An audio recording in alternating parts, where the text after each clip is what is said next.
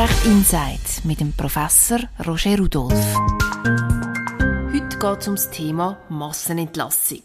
Wenn ganz viele Leute aufs Mal ihren Job verlieren und auf die Straße gestellt werden, ist ein Albtraum für beide Seiten. Und zwar für die Arbeitgeberin wie auch für die Arbeitnehmerin. Aber in welchen Fällen darf dann die Arbeitgeberin ganz viele Leute aufs Mal überhaupt entlassen? Was muss sie dabei beachten? Und ab wann liegt dann rechtlich gesehen eine Massenentlassung vor? Antworten darauf gibt es gerade jetzt. Ich begrüße Sie ganz herzlich zum Podcast Arbeitsrecht Insight. Herr Rudolf, das Thema Massenentlassung ist derzeit ein grosses Thema in der Schweiz. Wir haben gehört, dass bei der CS rund 3000 Mitarbeitende davon betroffen sind. Herr Rudolf, ich gehe aber davon aus, dass die Mitarbeitenden spezielle Rechte haben im Rahmen der Massenentlassung, oder? Das ist so, das werden wir nachher sicher noch genauer sehen. Also wenn man eine Massenentlassung hat im rechtlichen Sinn, dann löst das gewisse Pflichten für die Arbeitgeberin aus und umgekehrt gewisse Rechte, die die Arbeitnehmenden haben, wenn sie betroffen sind von so einer Massenentlassung. Sie haben den letzten Prüfungsfall an der Universität Zürich zum Thema Massenentlassung gewählt. Warum haben Sie genau das Thema jetzt gewählt für den Sommer? Ja, es ist einfach ein Thema, das immer wieder einmal zur Relevanz kommt. Zum Glück nicht immer in dem Ausmaß, wie wir es jetzt bei der CS werden sehen, aber äh, werden sehen, es braucht äh, nicht so viel Entlassung und schauen wir eine Massenentlassung vor uns und für die Studierenden ist es einfach wichtig, meine ich, dass sie auch eben diese Situation kennen, dass sie wissen, was dann genau rechtlich muss vorgekehrt werden, damit man sich korrekt verhalten tut. Starten wir doch gerade mit einem Beispiel. Anna arbeitet im Unternehmen, wo insgesamt 150 Leute angestellt sind. Sie kommt wie immer am Morgen um 8 Uhr ins Büro und merkt aber schnell, heute ist irgendetwas anders. Ihr Chef tigert nervös um und auch die Chefin vom Chef, die ist auch im Büro und führt intensive Gespräche mit den Personalverantwortlichen. Kurz auf Abend wird Anna dann ins Büro von der Chef, Chefin gerufen. Sie ist nervös und wie sich dann herausstellt, zu Recht. Sie wird nämlich an diesem Tag entlassen. Anna geht aus allen Wolken. Das hätte sie nie gedacht. Enttäuscht läuft sie aus dem Büro wieder zurück zu ihrem Arbeitsplatz und findet dann heraus, dass auch noch 15 weitere Arbeitnehmerinnen und Arbeitnehmer ihrer Firma entlassen worden sind. Herr Rudolf, aus Sicht von der Anna ist sie ja einfach entlassen worden. Punkt. Das heißt, sie hat keinen Job mehr und muss sich jetzt eine neue Stelle suchen. Warum spielt es jetzt trotzdem eine Rolle, dass 15 weitere Personen aus dem gleichen Unternehmen ebenfalls Kündigung bekommen haben? Weil wir eben mit so einem Beispiel mit in unserem Thema sind von der Massenentlassung. Also sobald eine bestimmte Anzahl von Mitarbeitern in einer konkreten Frist entlassen wird, das werden wir wahrscheinlich noch genauer sehen, haben wir eine Massenentlassung vor uns und das löst dann eben gewisse Konsultations- und Informationsrechte von der ANNA bzw. von der Arbeitnehmerschaft aus. Das heißt, Anna hat mehr Recht, wenn sie im Rahmen von einer Massenentlassung entlassen wird? Sie bzw. das Kollektiv der betroffenen Mitarbeiter haben mehr Recht, wobei, das werden wir wahrscheinlich auch noch sehen, die Rechte sind nicht derart, dass meine Stelle da auf Jahre kann gesichert werden mhm. aber immerhin habe ich einen Anspruch darauf, dass ich mich kann einbringen kann oder dass ich meine Arbeitnehmervertretung kann in diesen Prozess einbringen kann. Mhm. Was würden Sie denn der Anna raten, jetzt als erstes irgendwie zu machen, wenn sie mit so etwas konfrontiert wird? Der erste Rat wäre, dass sie mit der Arbeitnehmervertretung im Betrieb Kontakt aufnimmt, aber eine gewisse Größe, ja, mindestens 50 Mitarbeiter haben Angestellte Anspruch darauf, dass sie eine Arbeitnehmervertretung äh, wählen und ich würde bei denen vorstellig werden, weil die haben dann die ganzen Informationen, können dann auch die Rechte wahrnehmen gegenüber der Arbeitgeberin. Also das wäre für mich der erste Schritt von der Anna. Mhm. Und also rechtlich gesehen redet man von einer Massenentlassung, wenn eben ganz viele Leute aufs Mal entlassen worden sind. Was ist aufs Mal genau? Massenentlassungs sogenannte Quoren, die sind im Obligationenrecht geregelt und das ist ein bisschen kompliziert, weil sie hängen davon ab, wie groß das Unternehmen ist. Wenn das Unternehmen irgendwo zwischen 20 und 100 Mitarbeiter beschäftigt, dann müssen mindestens 10 Mitarbeitende betroffen sein innerhalb von 30 Tagen. Wenn ein Unternehmen mindestens 100 und weniger als 300 Mitarbeiter beschäftigt, dann müssen mindestens 10% in dem Betrieb mhm. betroffen sein. Und wenn es dann mehr sind, also mindestens 300 Mitarbeiter, dann hat man ab 30 Mitarbeitenden, die entlassen werden, eine Massenentlassung vor sich. Aber wichtig, das Ganze ist immer einem Zeitfenster von 30 Tagen. Also es geht um Entlassung von einer bestimmten Anzahl, die in einer bestimmten Frist stattfindet. Mhm. Rein theoretisch könnte das Unternehmen das umgehen, indem man immer gerade ein bisschen weniger als die Maximalzahl entlässt pro Monat. Das ist denkbar. Man redet dann von einer sogenannten Staffelung von diesen Kündigungen. Mhm. Und das ist als solches nicht automatisch unzulässig, aber wenn man einem Arbeitgeber kann anweisen oder einer Arbeitgeberin, dass, dass er oder sie das nur macht, damit sie nicht in den Massenentlassungsvorschriften äh, gefangen ist und sonst gibt es keine sachliche Begründung für mhm. das, dann wäre das eine Gesetzesumgehung. Mhm. Und was würde das bedeuten? Das würde dann heißen, dass die umgangene Gesetzesbestimmung, die Massenentlassungsbestimmung, eben trotzdem zur Anwendung kommt, ah. obwohl dann die Frist rein auf dem Papier angeschaut äh, nicht überschritten worden ist. Mhm, mhm. Okay, also da, da würde man entlarvt werden sozusagen als Arbeitgeberin, wenn man so ein Vorgehen wählen Ja, und es ist natürlich auffällig, wenn jemand wirklich dann ein Unternehmen jeden Monat äh, zum Beispiel einfach immer neun entlässt, weil bis, bis zehn sowieso keine Massenentlassung kann vorliegen mhm. und das drei, vier, fünf Monate lang passiert, dann ist natürlich der Verdacht von einer Gesetzesumgehung sehr nahe. Ja. Spielt es eine Rolle, warum das die Arbeitnehmerinnen entlassen werden? Ja, es spielt eine Rolle, weil dann, wenn die Entlassung mit der Person von der Betroffenen in Verbindung steht, also weil ein Mitarbeiter zum Beispiel schlechte Leistung erbringt oder das Verhalten nicht mehr angemessen ist, wenn das der Kündigungsgrund ist, dann zählt so eine Entlassung nicht. Also es, sind, es muss um eine Entlassung gehen, die nicht mit der Person von der Betroffenen im Zusammenhang steht. Das heißt zum Beispiel äh, aus wirtschaftlichen Gründen? Genau, das ist etwas, das nicht äh, mit der Person zusammenhängt von der Mitarbeiterin und so Kündigungen wären dann eben einzurechnen, wenn es darum geht, die Quoren festzulegen oder nachzurechnen. Mhm. Es geht ja immer auch um die Standorte, also Filiale X, Filiale Z, also, oder auf was bezogen tut man die Quoren anwenden? Das ist ein wichtiger Punkt, es ist nicht einfach das Gesamtunternehmen, das maßgeblich ist, sondern das Gesetz spricht ausdrücklich vom Betrieb. Und Betrieb mhm. ist eine Art, vereinfacht gesagt, so eine organisatorische Einheit und eine Filiale beispielsweise, eine Postfiliale hat das Bundesgericht kürzlich entschieden, das ist für sich ein eigener Betrieb und die Quoren müssen immer auf den, auf den einzelnen Betrieb ähm, untersucht werden. Also es geht nicht darum, ob dann in dem Beispiel von der Post im Gesamtunternehmen Post die Quoten erreicht werden, sondern es geht um die einzelne Post, die einzelne Postfiliale jetzt in dem Beispiel. Wie sieht das aus jetzt zum Beispiel bei der Bank, bei, bei einer CS zum Beispiel? Schaut man da auch einzelne Standorte, einzelne Städte? Oder? Das ist schwierig zu sagen. Das, ist, das Gesetz ist relativ offen, sagt einfach Betrieb und, und ein Rechtsstreit würde sich neben darum drehen, ist, ist äh, zum Beispiel eine einzelne CS-Filiale, ist die jetzt ein Betrieb oder nicht? Hat sie die ausreichende Unabhängigkeit oder nicht? Also es ist noch schwierig, das äh, proaktiv zu beurteilen. Aber sehr spannend, da liegt genau wahrscheinlich ein wichtiger Punkt. Oder? Richtig, weil von dem hängt ja dann möglicherweise alles ab. Wenn nämlich die einzelne Filiale als Betrieb angeschaut wird, dann sind möglicherweise die Quoren nicht erreicht, weil zum gar nicht, sagen wir, 10 erreicht werden, 10 Mitarbeiter die entlassen werden. Wenn es hingegen ein Gesamtunternehmen wäre oder mindestens eine gewisse geografische mhm. Einheit, dann könnten die Quoren erreicht sein. Also das kann tatsächlich der entscheidende Punkt sein. Aber gehen wir doch mal zurück zu unserem Beispiel. Anna hat vor ihrer Kündigung im Rahmen von einer Massenentlassung im Büro erfahren und ist zuerst einmal, wie gesagt, sprachlos gewesen. Die Arbeitgeberin hat sie einfach aus dem Nichts raus überrumpelt und sie dann auch vor vollendete Tatsachen gestellt. Herr Rudolf, hat Anna ihre Arbeitgeberin korrekt gehandelt? Es kommt darauf an, also wenn es tatsächlich ein Massenentlassungsverfahren ist, das notwendig ist, also wenn die Quoren, die wir schon besprochen haben, erreicht werden, dann hat sie nicht korrekt gehandelt, weil dann muss zuerst eben das besondere, strenge Verfahren mit Informations- und Konsultationspflichten durchlaufen werden und erst danach kann dann eine Kündigung tatsächlich ausgesprochen werden. Gehen wir doch schnell auf das Verfahren ein. Sie haben gesagt, Informations- und Konsultationspflichten. Was ist das genau und wer muss wen wie informieren?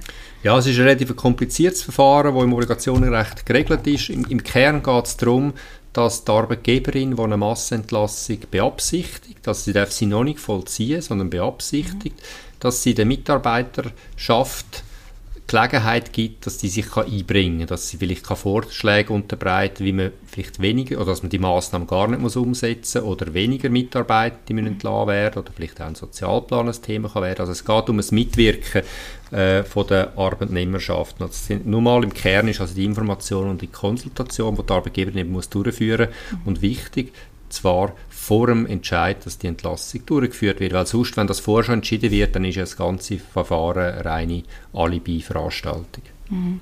Sie haben gesagt, einbringen. Inwiefern ist dann die Arbeitgeberin verpflichtet, die Vorschläge aufzunehmen oder umzusetzen? Da gehen die Meinungen ein bisschen auseinander, weil der Gesetzestext nicht ganz klar ist. Also für mich ist klar, Information und Konstellation bedeutet, dass man mal die notwendigen Informationen liefert, dass man in einen Diskurs tritt mit der Arbeitnehmerschaft. Also die Arbeitgeberin muss die Vorschläge, die dann gebracht werden, aufnehmen, diskutieren mit der Mitarbeiterschaft. Und die Frage, ob sie nachher auch noch muss, allenfalls begründen, warum sie sie nicht umsetzt, das ist ein bisschen umstritten. Klar ist aber, das ist vielleicht für Arbeitnehmende eher die äh, bittere Pille, ob der Entscheid dann stattfindet, also ob die Entlassung ausgesprochen wird oder nicht, das bleibt bei der Arbeitgeberin. Also Konsultationsrecht heißt nicht Mitentscheidungsrecht. Mhm. Also Gefahr besteht auch da ein bisschen, dass es dann fast ein zur Farce wird, das ganze Verfahren. Das ist ein gewisses Risiko, wo man immer wieder mal den Verdacht hat, dass es so ist, weil äh, ja, wenn ein Unternehmen den Entscheid schon gefällt hat, dann wird vielleicht noch schnell, schnell so ein Verfahren durchgeführt, aber äh, es gibt aber auch Beispiele, wo man muss sagen, es hat tatsächlich funktioniert. Also man tatsächlich können Vorschläge aufnehmen von der Mitarbeiterschaft, mhm. man können Massnahmen mildern. Mhm.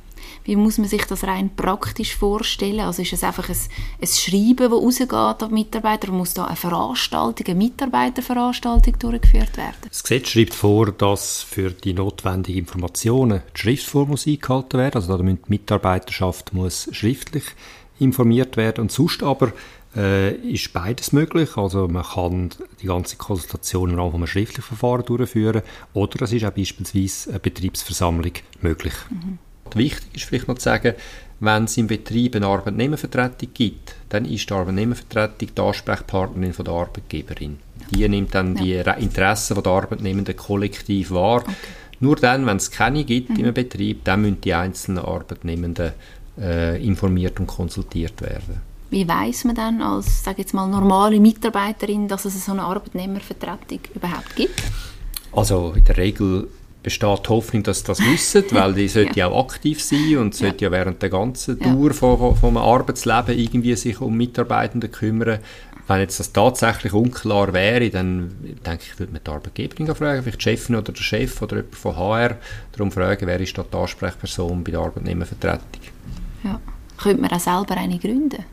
Ja, man kann nicht einfach selber eine gründen. Im Mitwirkungsgesetz ist das vorgesehen. Eben mindestens 50 Mitarbeiter haben die Arbeitnehmenden Anspruch darauf, auf eine Arbeitnehmervertretung.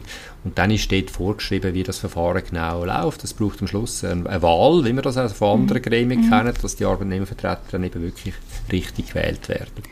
Genau, es gibt die Informations- und Konsultationspflicht. Und dann kommt ja am Punkt X auch noch das Arbeitsamt ins Spiel. Was macht denn das?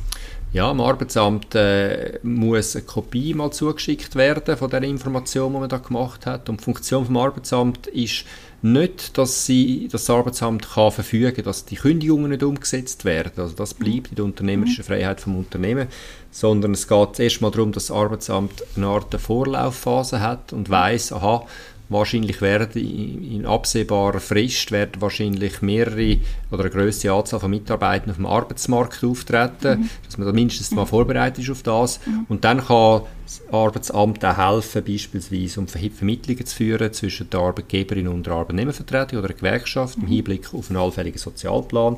Vielleicht mhm. erste Stellensuchbemühungen mhm. zu organisieren oder Umschulungen schon mal äh, in die Wege zu leiten. Mhm. Also es ist wirklich so eine Hilfe Leistung. Hilfe, Unterstützungsfunktion, ganz genau. Jetzt haben wir, glaube ich, das Wichtigste über das Verfahren gehört. Das ist ein relativ äh, komplexes Verfahren und an, strikte Regeln gebunden, die auch im Gesetz äh, verankert sind. Ja. Aus Arbeitgebersicht, ist so eine Massenentlassung allein machbar? Kann man das allein durchführen oder sollte man sich gescheiter im Vorfeld Hilfe holen? Ja, ich würde sagen, es kommt darauf an, wenn es ein professionelles HR in dem Unternehmen gibt, vielleicht auch mit einer Rechtsabteilung, dann ist das machbar. Aber wenn man das nicht hat, also im KMU-Bereich vielleicht, da würde ich schon persönlich raten, dass man da äh, ja, Beratung beizieht, weil es ist, es ist, wir haben es ja vorher schon ein bisschen gesehen, es ist ein komplexes Verfahren, wie man das muss machen und wenn man es eben falsch macht und am Schluss das schief geht, dann drohen Entschädigungszahlungen. Das heißt, ich würde schon raten, wenn man nicht über professionelle eigene Dienste verfügt, sollte man sich beraten dann würde ich sagen, wir schauen uns jetzt ein paar Spezialfälle an, weil es gibt doch einige Fallstricke.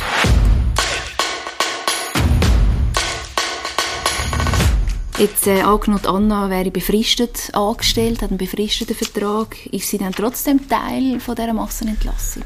Nein, es sind nur Kündigungen, die erfasst werden. Die Kündigungen von der Arbeitgeberin und ein befristeter Vertrag, der ist dann eben nicht, zählt nicht, muss man sagen, in die Quorenberechnung, weil da einfach keine Kündigung vorliegt. Mhm. Aber was ist, wenn die Befristung irgendwie viel länger geht? Also irgendwie noch drei Vierteljahr, also länger als die anderen Kündigungsfristen? Ja, da hat sie Anspruch darauf. Also sie, man kann sie dann auch nicht vorzeitig äh, entlassen, oder? Es gibt die Möglichkeit einfach nicht. Also sie muss dann, obwohl eine Massenentlassung durchgeführt wird bei den anderen Mitarbeitern, hat sie Anspruch darauf, dass die Befristung eingehalten wird in gewissen Fällen könnte sie nachher sogar noch besser dastehen. Ja, das ist so tatsächlich, äh, weil sie einfach einen rechtlichen Anspruch hat, dass der Vertrag eingehalten wird und das kann man nicht aushebeln durch Durchführen von einer Massenentlassung. Ja, aber es gibt natürlich die Situationen, wo das Unternehmen einfach nicht mehr kann zahlen kann.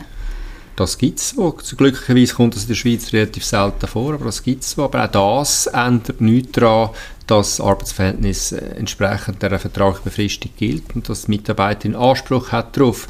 Eine andere Frage ist natürlich dann am Schluss, äh, wenn sie muss den Betreibungsweg beschreiten ob dann wirklich noch Geld drum ist, ist dann eine andere Frage. Mhm. Was ist, wenn Anna eben nicht befristet, normal angestellt war und im Nachhinein erfahrt, sozusagen, dass nach dieser Massenentlassung nachdem 15 Leute entlassen worden sind, 15 gerade wieder eingestellt werden, aber 15 andere Leute. Ist das auch wieder eine Umgehung? Das kann eine Umgehung sein. Der Verdacht ist natürlich relativ nah, weil warum soll es eine Massenentlassung sein, wenn am Schluss gleich viele Leute weiterarbeiten? Mhm. Das heißt jetzt nicht für die Anna, dass ihre Kündigung einfach nicht gültig wäre. Mhm. Aber die Vermutung ist relativ naheliegend, dass das wahre Kündigungsmotiv möglicherweise ein missbräuchliches ist. Mhm weil es eben nicht stimmt, weil es eben keine mhm. Massenentlassung mhm. ist. Und wenn es missbräuchlich wäre und sie das kann nachweisen dann hat sie Anspruch auf eine Entschädigung von maximal sechs Monatslöhnen. Bei der Entlassung spielt ja auch das Alter der Arbeitnehmer eine grosse Rolle. Angenommen, das Bürogespänli von Anna ist 62, kurz vor der Pensionierung. Spielt das eine Rolle? Trifft sie die Massenentlassung auch mit, voller Härte oder gibt es da spezielle Regeln? Ja, das kann eine Rolle spielen. Also es, auch die Person, die ältere Person, wenn sie Kündigung überkommt, dann ist es so und dann äh, verliert sie ihre Stelle. Aber sie kann, und das kommt aus einer Rechtsprechung vom Bundesgericht, wo sagen, vor etwa 10, 15 Jahren entwickelt wurde, sie kann als ältere Person allenfalls eine Missbräuchlichkeit geltend machen, was wieder eine Entschädigung zu ihrer Gunst auslöst von maximal sechs Monatslöhnen. Die Rechtsprechung sagt, dass ältere Mitarbeitende einen Anspruch darauf haben, dass der Arbeitgeber, die Arbeitgeberin, bevor man kündet, sich nach anderen, milderen Massnahmen umschaut. Dass man vielleicht eine Versetzung prüft beispielsweise. Und wenn also jetzt so eine ältere Person, das haben wir ja da, eine 62-jährige Person, mit, und nehmen wir mal an, mit sehr vielen Dienstjahren, kann es sein, dass so eine Kündigung ganz unabhängig von der Massenentlassungsthematik mhm. deswegen missbräuchlich ist und einen Entschädigungsanspruch auslöst. Mhm. Sie haben es vorhin noch angesprochen, das Thema Versetzung äh, weil wir jetzt spontan wahrscheinlich denken, als Arbeitnehmerin könnte ich ja verlangen, dass ich einfach an einen anderen Betriebsstandort wieder versetzt werde. Hat man einen Anspruch auf so eine Versetzung? Nein, das hat man normalerweise nicht. Das hat sich jetzt in dem Zusammenhang angeboten, wenn es wirklich um eine Alterskündigung geht, wo eben die erhöhte Fürsorgepflicht mhm. gilt. Aber sonst ist das leider nicht so aus Sicht der Mitarbeitenden. Also man hat nicht den Anspruch darauf, dass ich dann in, in die Filiale Z versetzt werde mhm. und dort weiterarbeiten kann. Wie sieht es auch aus, wenn eine Massenentlassung durchgeführt wird und dann nach Aussprechen von der Kündigung wird plötzlich jemand krank geschrieben oder schwanger? Was ist das? Das ist das Thema von der sogenannten Sperrfristen, also so Tatbestände wie Schwangerschaft oder auch Krankheit, die führen zu einer Erstreckung vom Arbeitsverhältnis, beziehungsweise die Kündigung ist eine Zeit lang gar nicht möglich und, mhm. und, wenn sie nachher ausgesprochen wird, kann sich das Ganze sich erstrecken. Und wichtig, das gilt auch bei einer Massenentlassung. Also mhm. auch wenn eine Massenentlassung vorliegt, haben Mitarbeitende Anspruch darauf, dass die entsprechenden Sperrfristen beachtet werden, also dass sich das Arbeitsverhältnis verlängert. Mhm. Aber kommt es dann darauf an, auf den Zeitpunkt von der Kündigung? Also wenn zuerst gekündigt wird und dann wird erst bekannt, dass die Person schwanger ist, oder?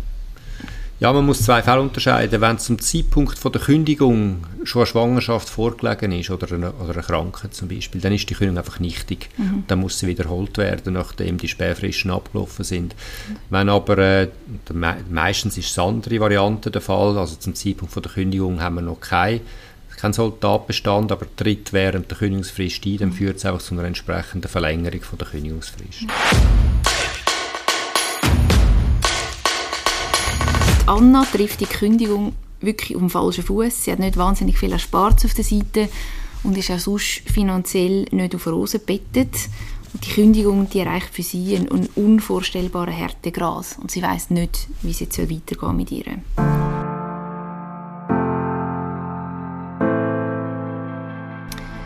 Herr Rudolf, wie kann das von Seiten des Unternehmens und von ihr abgefedert werden? Ja, ich glaube, das wichtigste Stichwort, das man da dazu kann sagen kann, ist ein Sozialplan.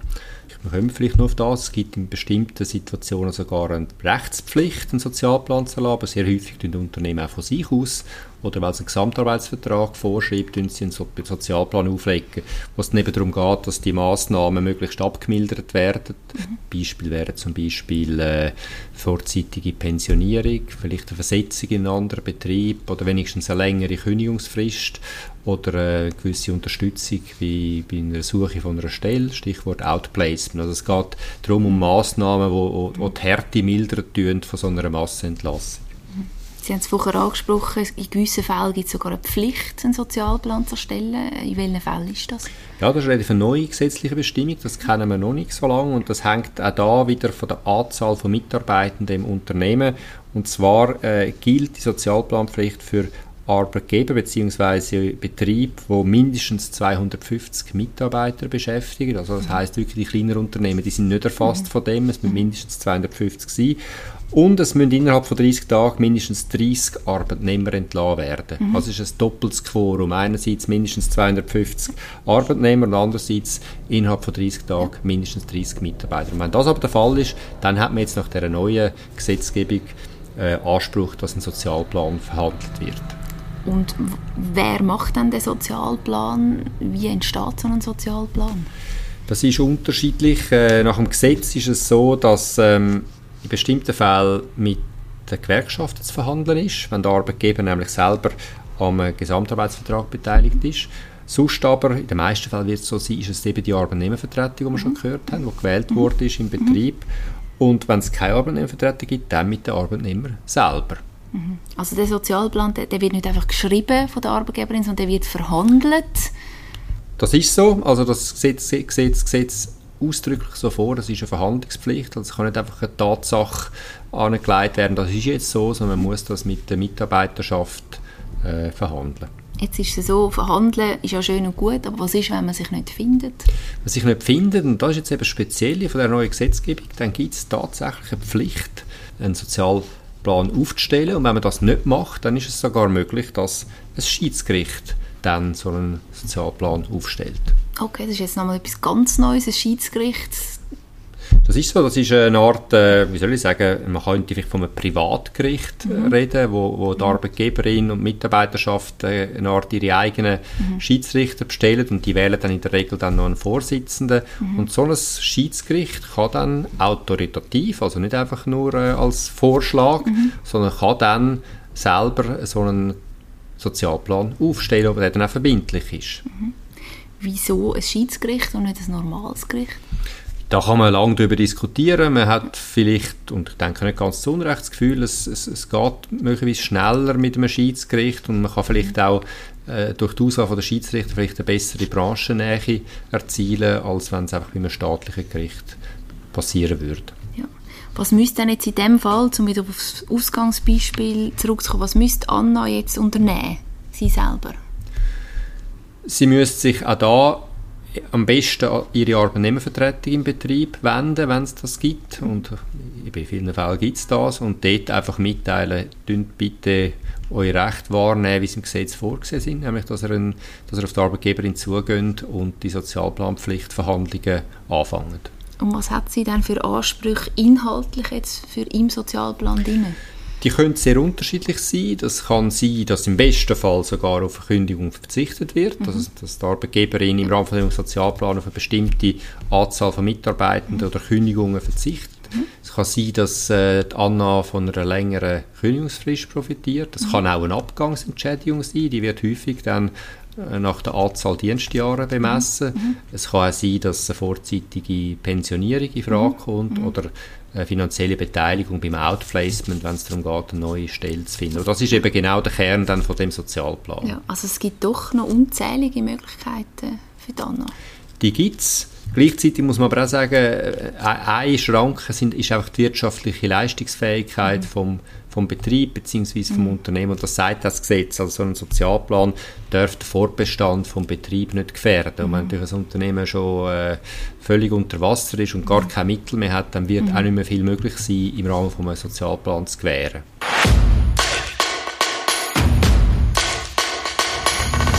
Schauen wir noch kurz Problembereiche an oder die Herausforderungen jetzt bei einer Massenentlassung. Wir haben ja vorher gesehen, es gibt ganz viele strenge Vorschriften, die eingehalten werden Wie kann man dagegen vorgehen, wenn jetzt die Arbeitgeberin das eben nicht macht? Man muss vielleicht zwei Ebenen unterscheiden. Auf der Ebene vom, vom Kollektiv, also von der Gesamtheit der Mitarbeitenden, kann man verlangen, dass eben die Konsultationen und Informationspflichten auch durch, eingehalten werden, mhm. durchgeführt werden. Das ist sozusagen die kollektive Optik. Mhm. Und die individuelle Optik von der einzelnen Mitarbeiterin, also von der Anna, mhm. ist die, dass wenn jetzt so eine Kündigung ausgesprochen wird, mhm. ohne dass das Informations- und Konsultationsverfahren korrekt durchgeführt worden ist, mhm. dann ist so eine Kündigung nach dem Gesetz missbräuchlich mhm. und dann hätte die dann einen Anspruch auf eine Entschädigung bis zu zwei Monatslöhnen. Also bis zu zwei Monatslöhnen, das ist dann aber auch das Maximum in dem Sinn? Nach dem Gesetz ist das das Maximum, ja. ja. Normalerweise bei missbräuchlichen Kündigungen sind es sechs Monatslöhne, aber genau für den Fall vom, von der Verletzung mhm. bzw. nicht Durchführung vom Konsultationsverfahren hat der Gesetzgeber das auf zwei Monatslöhne limitiert. Also ich muss relativ schnell dann doch wieder etwas Neues finden. Das ist so, also die, der Rechtsschutz ist ein sehr beschränkt. Also die Stelle erstens einmal ist weg, die kann mhm. man sich nicht äh, vor Gericht erstreiten. Mhm. Und ja, es ist offensichtlich, zwei Monatslöhne ist zwar mhm. nicht nichts, aber mhm. äh, es wird nicht nichts daran ändern, dass die Anna möglichst schnell muss eine neue Stelle finden muss. Mhm. Das ist auch ein wichtiger Punkt, was Sie gerade erwähnt haben. Also die Stelle ist weg, also man kann nicht mehr zurückgehen zu dem Arbeitgeber. Das ist so. Das lässt sich nicht äh, erkämpfen vor Gericht. Das ist aber, muss man sagen, auch sonst bei missbräuchlichen Entlassungen mhm. so. Das ist nicht nur in der Massenentlassung so. Mhm. Also auch wenn ich entlassen werde, weil ich mhm. verfassungsmäßige Recht geltend mache oder Rachekündigung oder was auch immer im Gesetz mhm. vorgesehen ist, mhm. die Stelle ist in diesem Fall immer weg. Also es mhm. ist nur ein Anspruch auf eine finanzielle Entschädigung. Gut, ist vielleicht auch besser besser, äh, da kann man lange darüber diskutieren. Vielleicht ist es realistischer, weil ja, man kann sich schwer vorstellen, dass noch vernünftiges Zusammenschaffen möglich ist, wenn es quasi vom Gericht aufgezwungen wird. Mhm. Äh, wie auch immer, der Gesetzgeber der Schweiz hat sich dafür entschieden, dass es nur eine finanzielle Sanktion ist.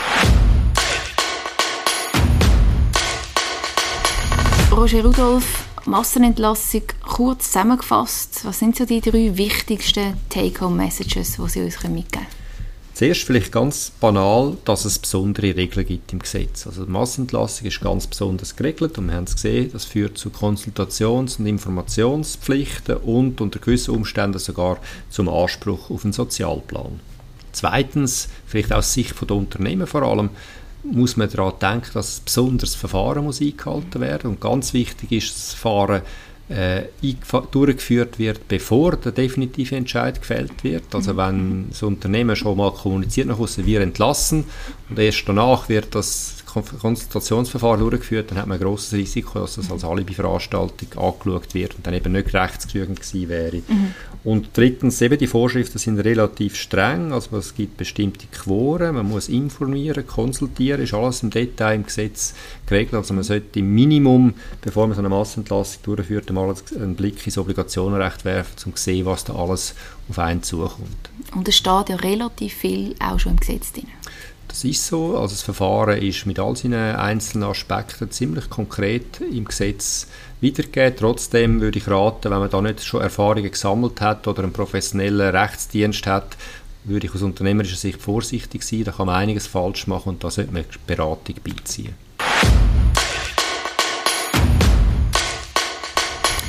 Nächste Mal reden wir über das Konkurrenzverbot. Das ist ja meistens so eine Klausel im Vertrag, wo sich die Arbeitnehmerin nach dem Austritt dann verpflichtet, um nicht bei der Konkurrenz zu arbeiten. Ist ja ein spannendes Thema, wo von der Coiffeuse bis zum Galerist ganz viele Leute betrifft. Jetzt, Herr Rudolf, warum ist überhaupt das Konkurrenzverbot zulässig? Wenn man gar nicht mehr so schafft, warum sollte die ehemalige Arbeitgeberin noch einem reinreden in der Zukunft? Ja, die einfache, aber auch ein banale Antwort ist, weil es im Gesetz steht. Das Obligationenrecht tut genau die Möglichkeit vorgesehen. Das kann man gut finden oder nicht. Das ist tatsächlich ein gewöhnungsbedürftig, dass man nach dem Ende des Arbeitsverhältnisses nicht darf in der in bestimmte Konkurrenzierung äh, tätig sein, aber das Gesetz im Obligationenrecht tut das tatsächlich als Möglichkeit vorsehen und ist auch in der Praxis durchaus verbreitet, dass man so ein Konkurrenzverbot sieht in den Verträgen. Aber wie wird eigentlich so ein gültiges Konkurrenzverbot formuliert? Wo sind die Grenzen vom Zulässigen? Und natürlich auch, wie hoch darf die Strafe maximal sein, die man muss zahlen muss, wenn man gegen das Verbot verstößt? Diese und viele andere Fragen werden geklärt im nächsten Podcast. Arbeitsrecht Insights mit dem Professor Roger Rudolph.